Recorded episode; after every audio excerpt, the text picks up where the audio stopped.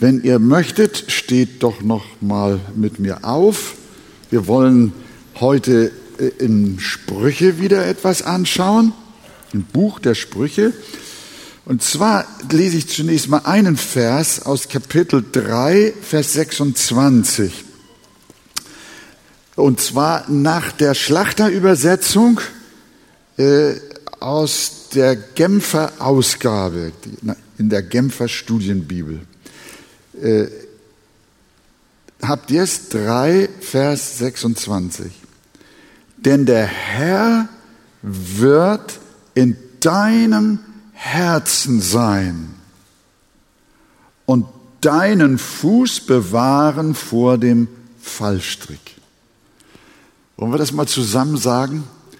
Der Herr wird in deinem Herzen sein und dich bewahren vor dem Fallstrick.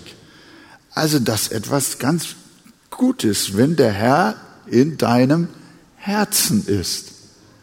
Dann ist er mit dir und er wird dich nicht zu Fall kommen lassen. Setzt euch gern wieder. Äh, es geht heute nochmal um die Weisheit. Wir haben ja äh, am letzten Sonntag von unserem lieben Bruder Björn sehr eindrücklich auch über dieses Thema aus dem Buch der Sprüche gehört. Wir erinnern uns, die ersten Kapitel dieses Buches befassen sich sehr stark mit der Weisheit, aber auch in den folgenden Kapiteln noch.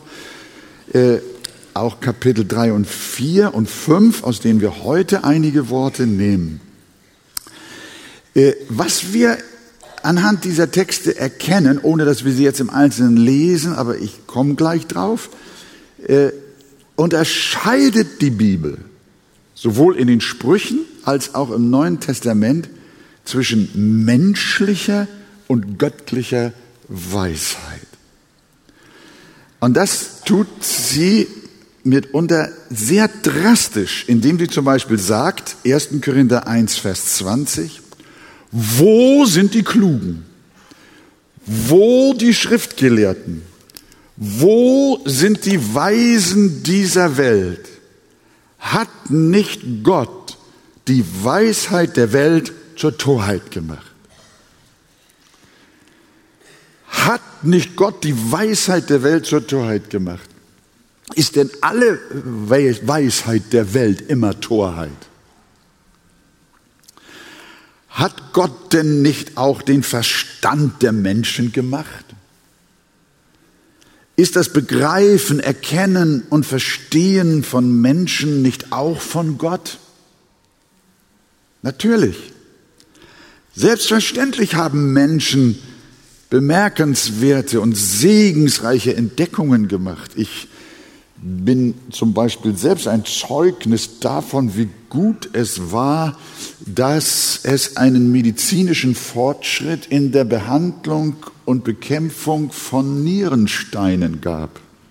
Als junger Mensch bin ich mehrfach an den Nierensteinen operiert worden und man musste jedes Mal die Nieren aufschneiden, um die Steine aus den Kelchen beziehungsweise dem Harnleiter zu holen. Und als ich wieder vorm Doktor stand und sage, es geht wieder los, dann hat er zu mir gesagt, Herr Wegert, ich kann Ihnen aber doch keinen Reißverschluss rechts und links einbauen. Äh, in dieser Situation waren wir. Und damals wären die Menschen, die so Nierensteinpatienten waren, der Weg zur Dialyse und am Ende zu einem frühen Tod war äh, vorgezeichnet. Aber dann kam etwas, dann hat die medizinische Technik so ein Gerät, man nennt es so ein, ein elektronisches Schussgerät entwickelt. Ich musste damals noch in eine Badewanne rein. Mit dem Kran hat man mich da reingehieft, dass meine Nieren unter Wasser waren. Das war dann dazu da, um die Schallwellen irgendwie zu steuern beziehungsweise auch zurückzuhalten, damit nicht die ganze Niere kaputtgeschlagen wird von diesen Ultraschallkräften. Äh, äh, Lange Rede, kurzer Sinn. Ich habe dann später immer wieder Nierensteine gehabt, brauchte nicht mehr operiert werden, wurde dann beschossen mit diesen Ultraschallwellen. Und heute werde ich auch nicht mehr beschossen, sondern heute stehe ich gesund hier vor euch und wäre ein chronischer Patient gewesen. Ja, äh, äh, danke schön dafür, dass ihr, dass ihr euch freut, dass ich am Leben bin. Nicht? Ja. Ähm, das ist doch auch Menschenweisheit, oder nicht? Wollen wir Gott dafür danken? Also, und auf vielen anderen Gebieten, ob wir uns so nun über die Smartphones alle so sehr freuen, das weiß ich auch nicht. Aber alles hat einen Vorteil und einen Nachteil und es hat sehr viel Segensreiches gegeben, was Wissenschaft und Technik, Theologie, äh, Technologie, Medizin und so weiter geschaffen hat. Und wir können definitiv sagen, Gott ist nicht bildungsfeindlich. Wir Christen haben auch nicht auf alles eine Antwort, wie zum Beispiel in den Bereichen der Physik, der Mathematik, der Elektronik und so weiter. Es gibt Menschen, die auf diesen Feldern viel begabter sind als mancher Christ.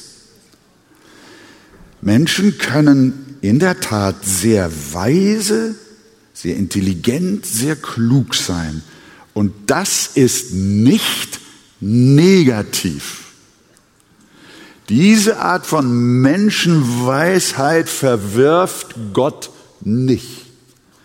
Aber was meint denn die Bibel, wenn sie sagt, dass Gott die Weisheit der Welt zur Torheit gemacht hat? Das trifft immer zu hin auf die, auf die Antworten bezüglich des Lebens.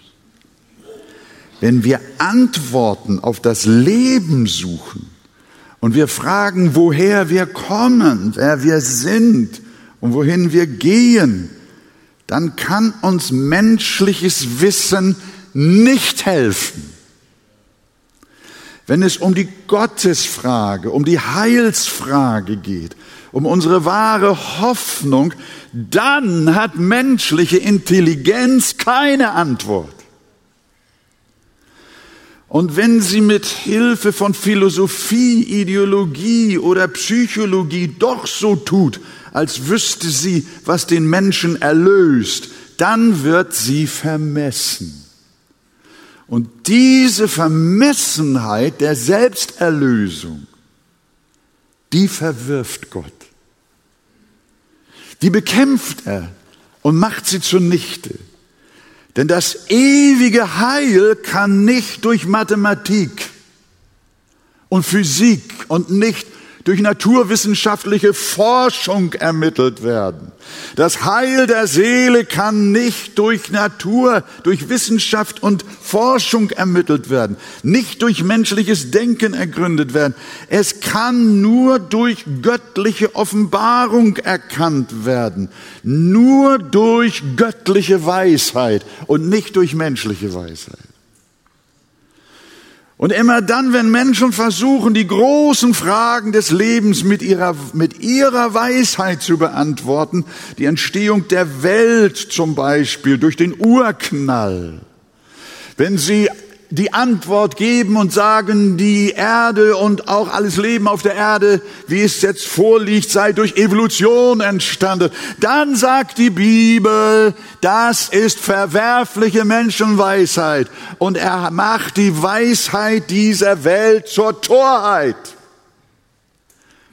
Denn die Welt ist nicht entstanden durch Evolution, sondern durch die Schöpfung und das Handeln Gottes.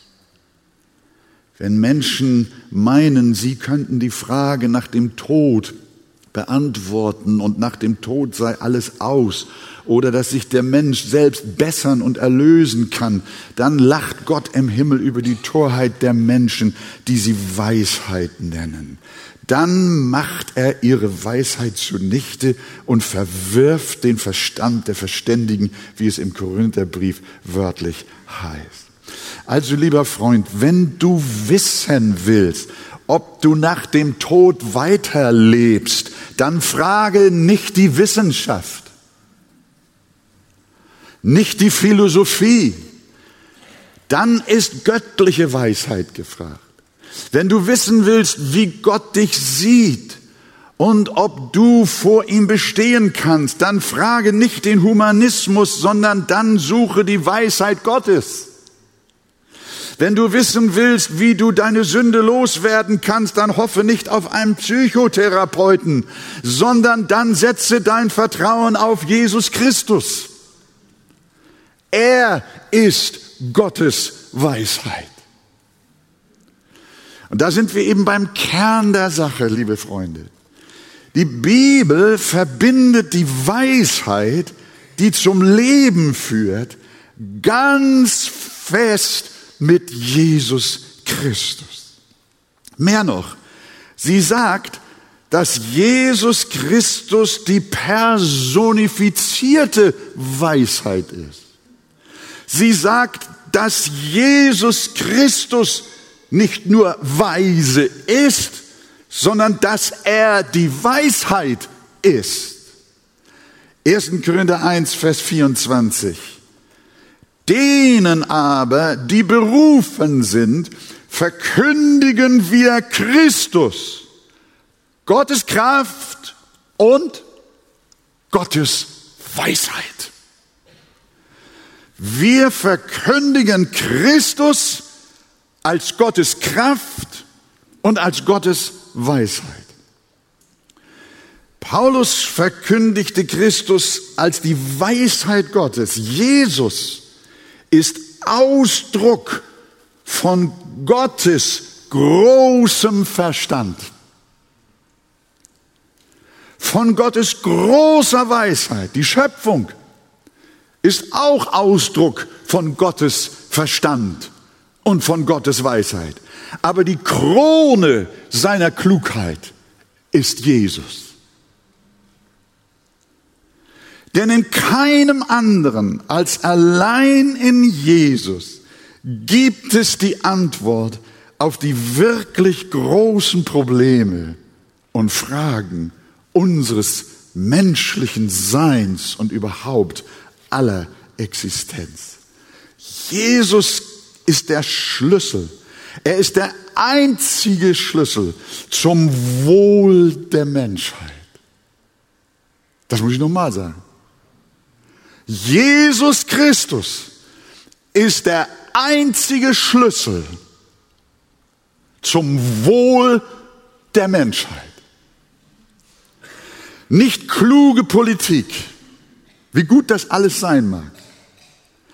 Aber nicht kluge Politik, nicht eine wachsende Wirtschaft, nicht eine forschende Wissenschaft, nicht Medizin, nicht Abrüstung, nicht eine bessere Rentenversicherung führen uns in eine glückliche Zukunft, sondern allein Jesus Christus kann die Menschheit zu ihrem Heil führen. Ist das wahr? Dann sagt doch Amen. Und das muss man unterscheiden. 1. Korinther 1, Vers 30 heißt, Christus Jesus ist uns von Gott gemacht als erstes was? Zur Weisheit, zur Gerechtigkeit, zur Heiligung und zur Erlösung. Christus Jesus ist uns von Gott gemacht zur Weisheit.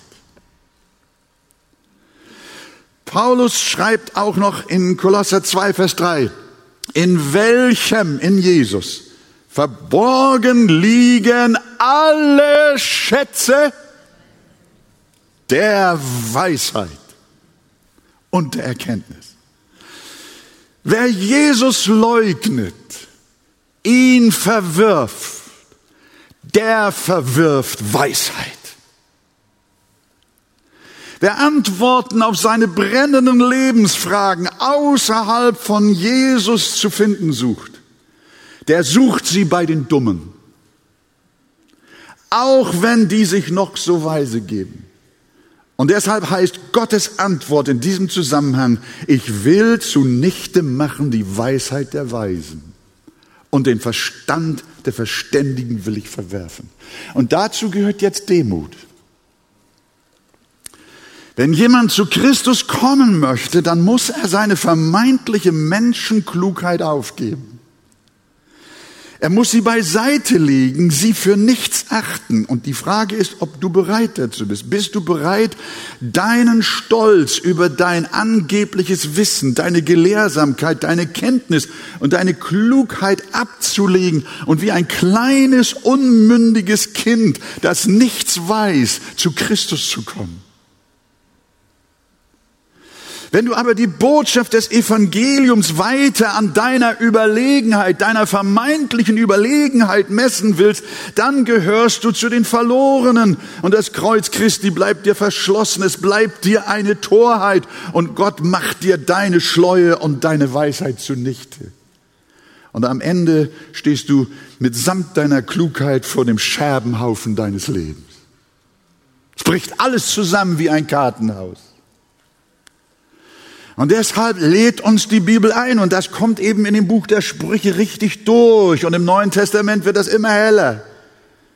Wenn wir nach Weisheit fragen, dann können wir sie nur gewinnen, indem wir Jesus Christus gewinnen. Jesus Christus ist die Weisheit von Gott. Jesus Christus ist die Antwort, die Hilfe auf die wirklichen Fragen die die Menschen ihr Leben lang und nicht zuletzt auf dem Sterbebett bewegen. Und jetzt, liebe Gemeinde, jetzt kommt etwas ganz Wichtiges und wir kommen zu unserem gelesenen Vers. Die Weisheit Gottes in Jesus Christus ist anders als die Weisheit der Welt, und das habt ihr schon herausgefunden während meiner Betrachtung, eine Herzensfrage. Weisheit nach der Schrift hat etwas mit dem Herzen zu tun, nicht allein mit dem Kopf.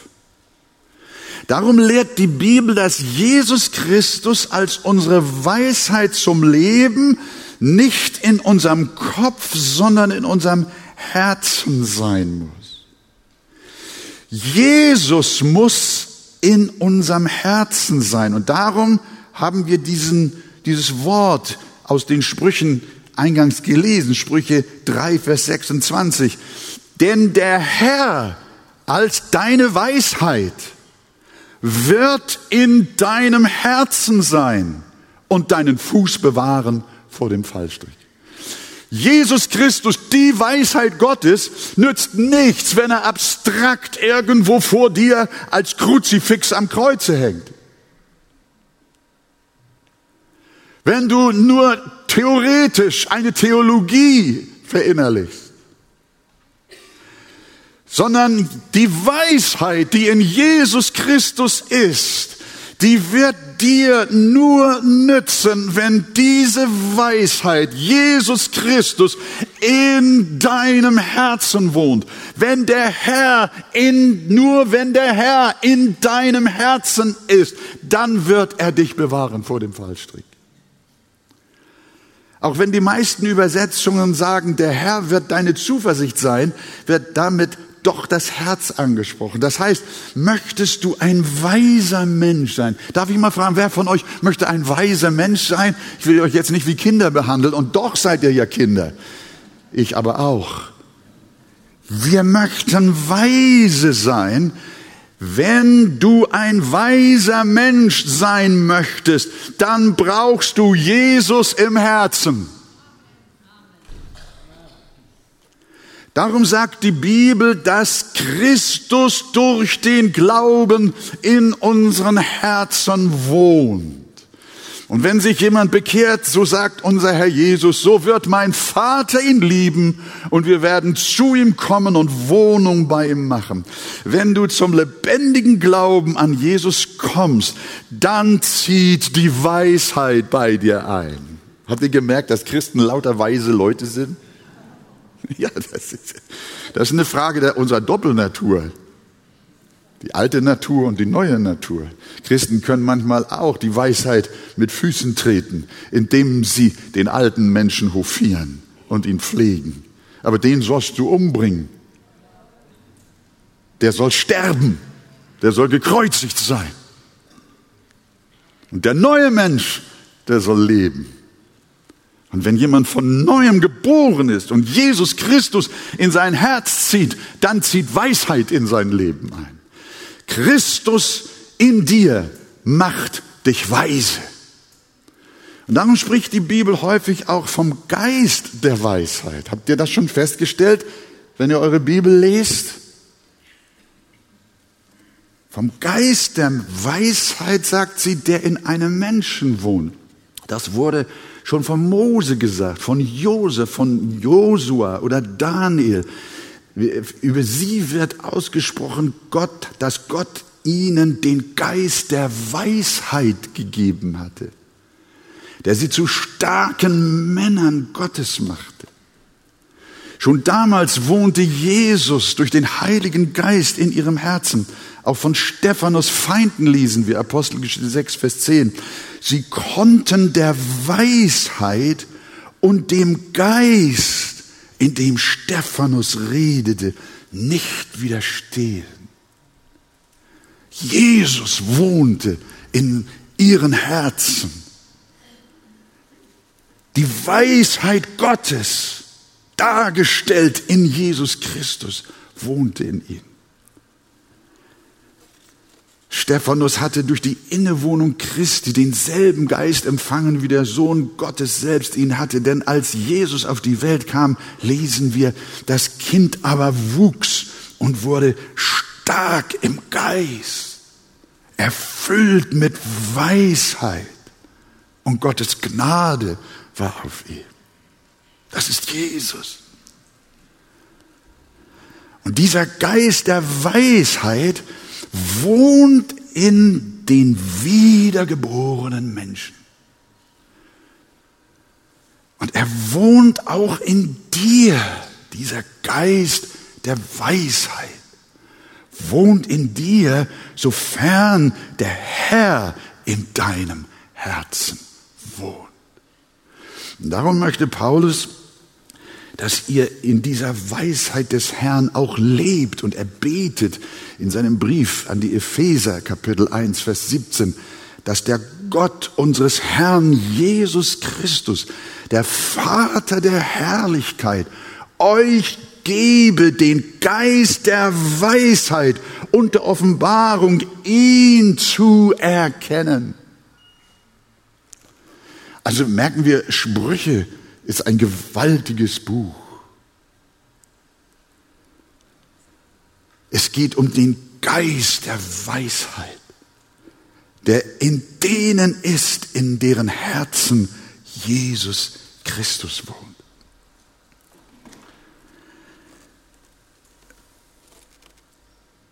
Gott will, dass wir von diesem Geist der Weisheit erfüllt sind und dass er unser Leben bestimmt und dass diese Weisheit auch in der Praxis etwas mit uns macht.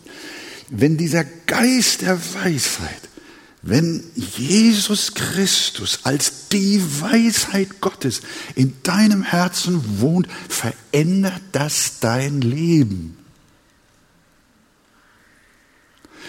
Das hat eine Auswirkung auf deine täglichen Schritte, auf deine Entscheidungen, auf deine Wünsche und Hoffnungen. Der Geist der Weisheit in dir hat Auswirkungen auf unser Leben. Wie sich diese Weisheit schon im Herzen eines Kindes auswirken kann, das zeigen uns manche Beispiele auch aus dem Bereich der Sonntagsschule. Die Lehrerin fragte die Kinder, was sie denn machen würden, wenn der Teufel anklopft und sie in Versuchung führen wolle. Da gab es verschiedene Antworten, was die Kleinen alle so machen wollten, um den Teufel zu vertreiben. Als die Lehrerin sich zu einem weiteren Kind wandte und fragte, was würdest du denn machen, wenn der Teufel an dein Herz klopft? Da antwortete das Mädchen, dann schicke ich einfach Jesus an die Tür. Ist der Geist der Weisheit.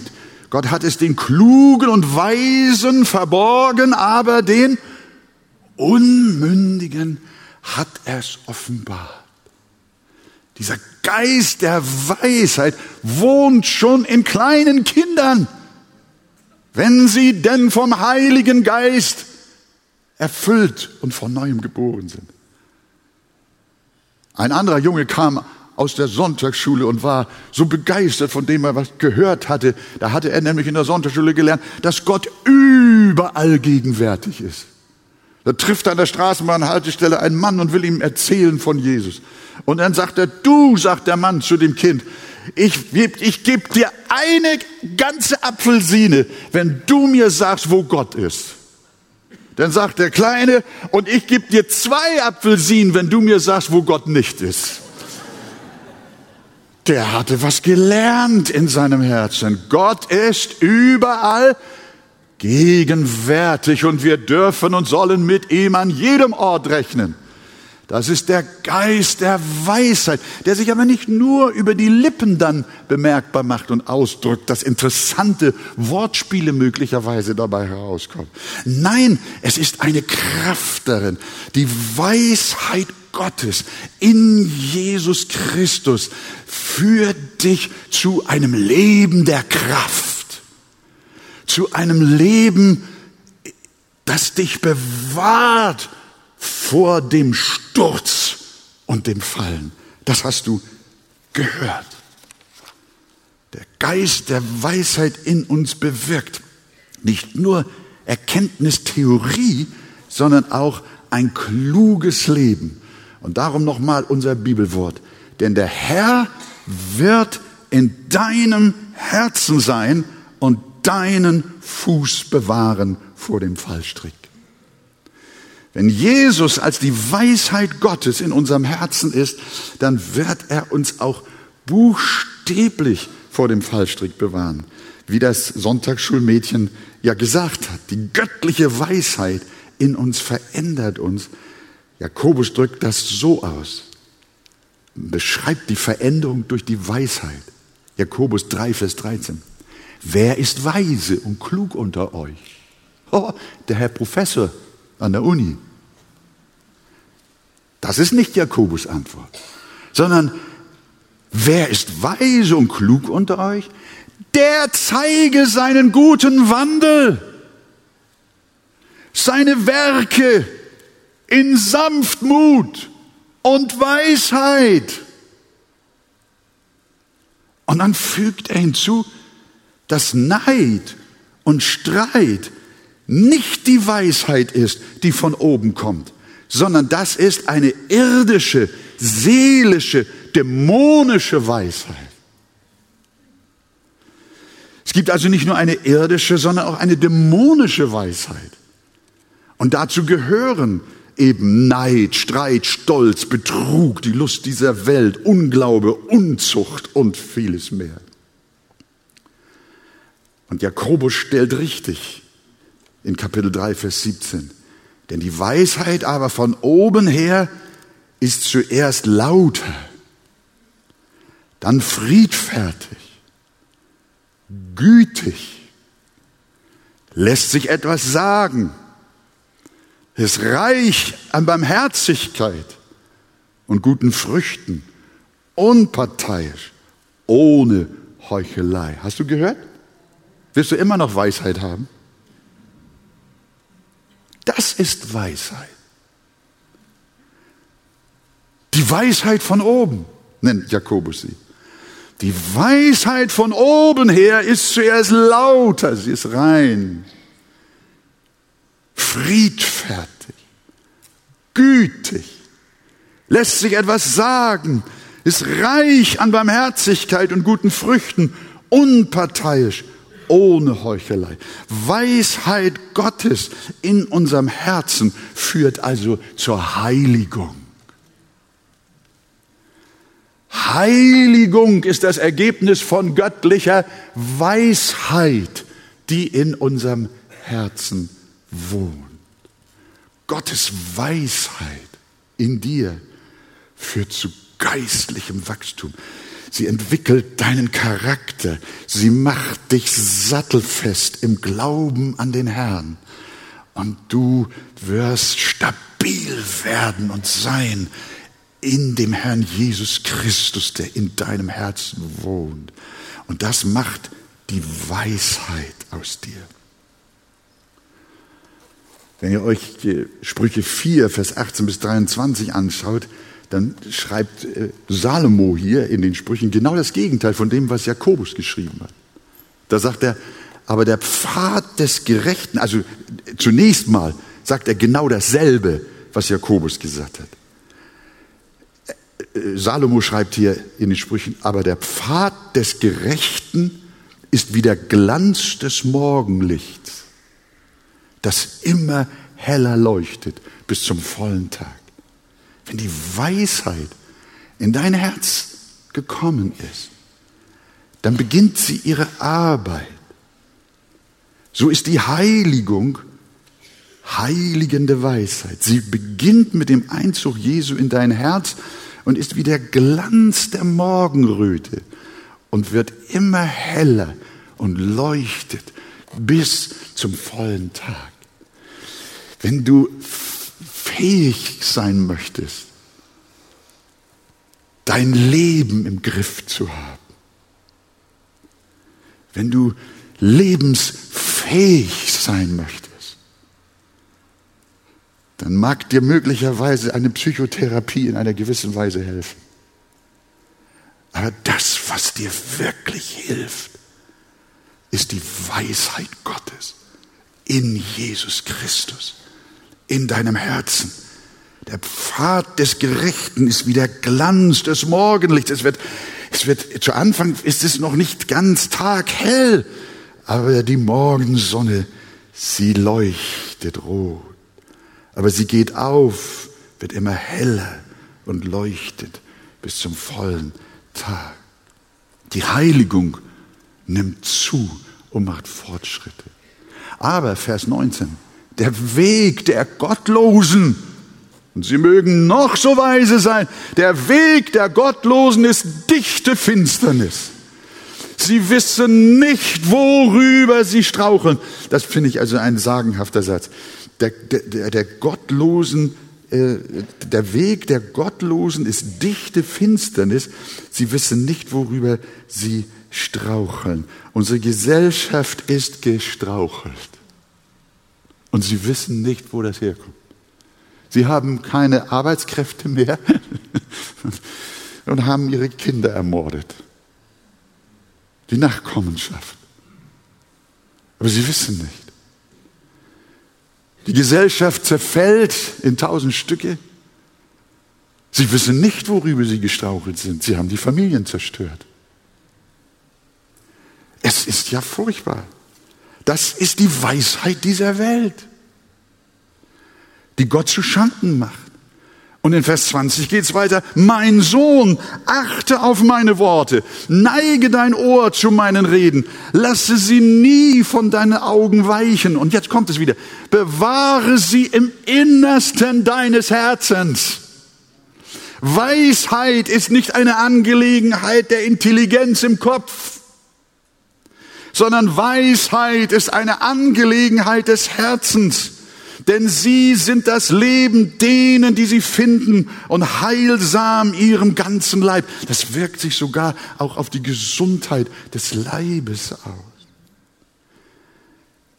Denn sie sind das Leben denen, die sie finden und heilsam ihrem ganzen Leib. Mehr als alles andere behüte dein Herz, denn von ihm geht das Leben aus. Behüte die Weisheit Gottes in deinem Herzen und vermische sie nicht mit der Weisheit dieser Welt, die versucht, dir zu erklären, worin dein Heil besteht. Das weiß alleine Jesus Christus. Amen. Halleluja. Also mir gefallen die Sprüche. Ich will nun, jetzt könnten wir bis heute Nachmittag machen. Ein bisschen Zeit habe ich ja noch. Oh, wie schön. Kann ich euch noch ein bisschen langweilen. Äh, man könnte und müsste jetzt eigentlich die einzelnen Themen durchgehen, die die Sprüche nun äh, sich vornimmt, an praktischen Lebensfragen. wie sich die Weisheit nun im Verhalten eines Gotteskindes auswirkt. Ganz praktisch. Wie sie dich verändert. Und weil wir nun dann ja doch auch hier nur begrenzt Zeit haben, nehme ich nur eins raus, was auch Jakobus und auch Sprüche in unseren Textabschnitten uns deutlich macht. Und das ist, die Weisheit lässt sich zum Beispiel sagen. Wenn sie in deinem Herzen ist, ist sie entspannt, wenn andere dich kritisieren.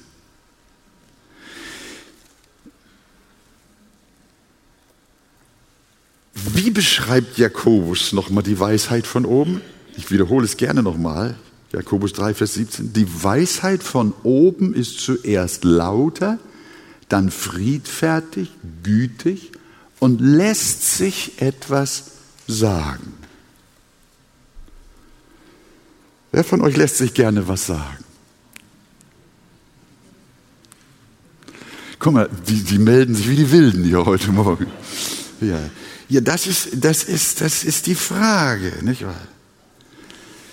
Das stimmt auch mit dem überein, was die Sprüche sagen. Da klagt einer mit diesen Worten, Kapitel 5, Vers 12, Warum habe ich doch die Zucht gehasst?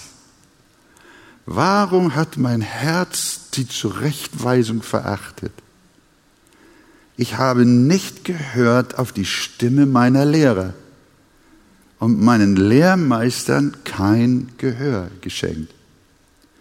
Fast wäre ich gänzlich ins Unglück geraten, inmitten der Versammlung und der Gemeinde. Erlaubt mir, dass ich hier einen kleinen Moment stehen bleibe und dann auch zum Schluss komme. Wir leben in einer Zeit der Nichtanerkennung von Autorität in unserer Gesellschaft. Wenn man Polizisten beleidigt, dann nennt man das Fortschritt an Demokratie. Und die allgemeine Respektlosigkeit in der Gesellschaft gegen Beamte, gegen Lehrer in der Schule, gegen Vorgesetzte, gegen Eltern, will, die will sich auch auf die Gemeinde übertragen. Wir sind ja, wir leben hier ja nicht in der Käseglocke, sondern wir sind ja Salz mitten in der Welt. Und wir lassen unser Licht leuchten in der Welt. Und so passiert es auch in der Gemeinde, dass es hinsichtlich von Leiterschaft ganz schnell ein Missverständnis gibt. Und dann gerät die Gemeinde und wir alle auf den Pfad der verwerflichen Weisheit dieser Welt. Und wir merken es gar nicht. In Konfliktfällen, so erleben wir das manchmal auch in der Gemeinde, ist zunächst einmal die Leiterschaft verdächtig.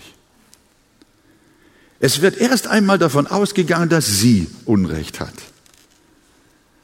Und das Bibelwort, gehorcht euren Lehrern und folgt ihnen, das wird als patriarchalisch und unzeitgemäß angesehen. In der modernen Gemeinde gibt es keine Autoritäten mehr.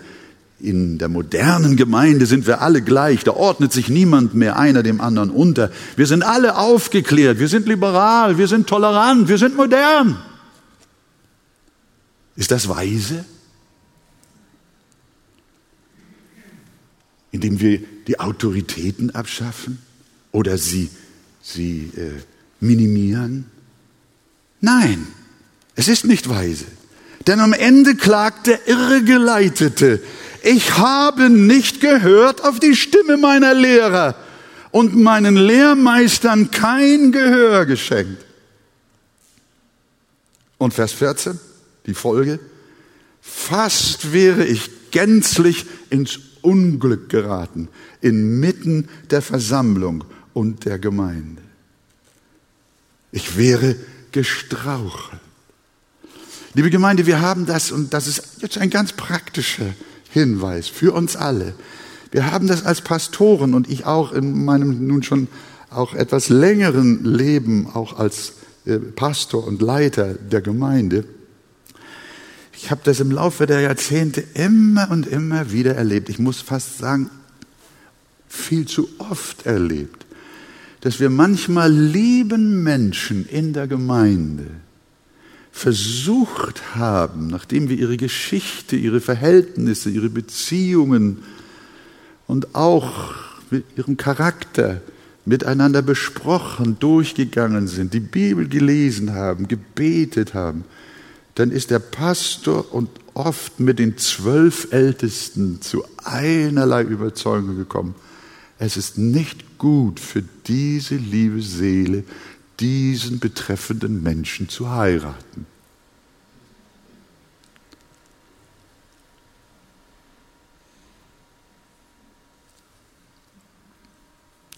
Fast flehentlich, ein noch nicht allzu langer Fall, hat Andi vor einem lieben Menschen gestanden und gesagt, tut dir das nicht an.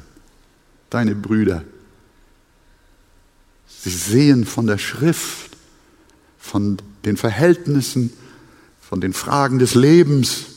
Sie sehen es nicht, dass es gut für dich ist, diesen Weg zu gehen. Aber sie sind ihn doch gegangen.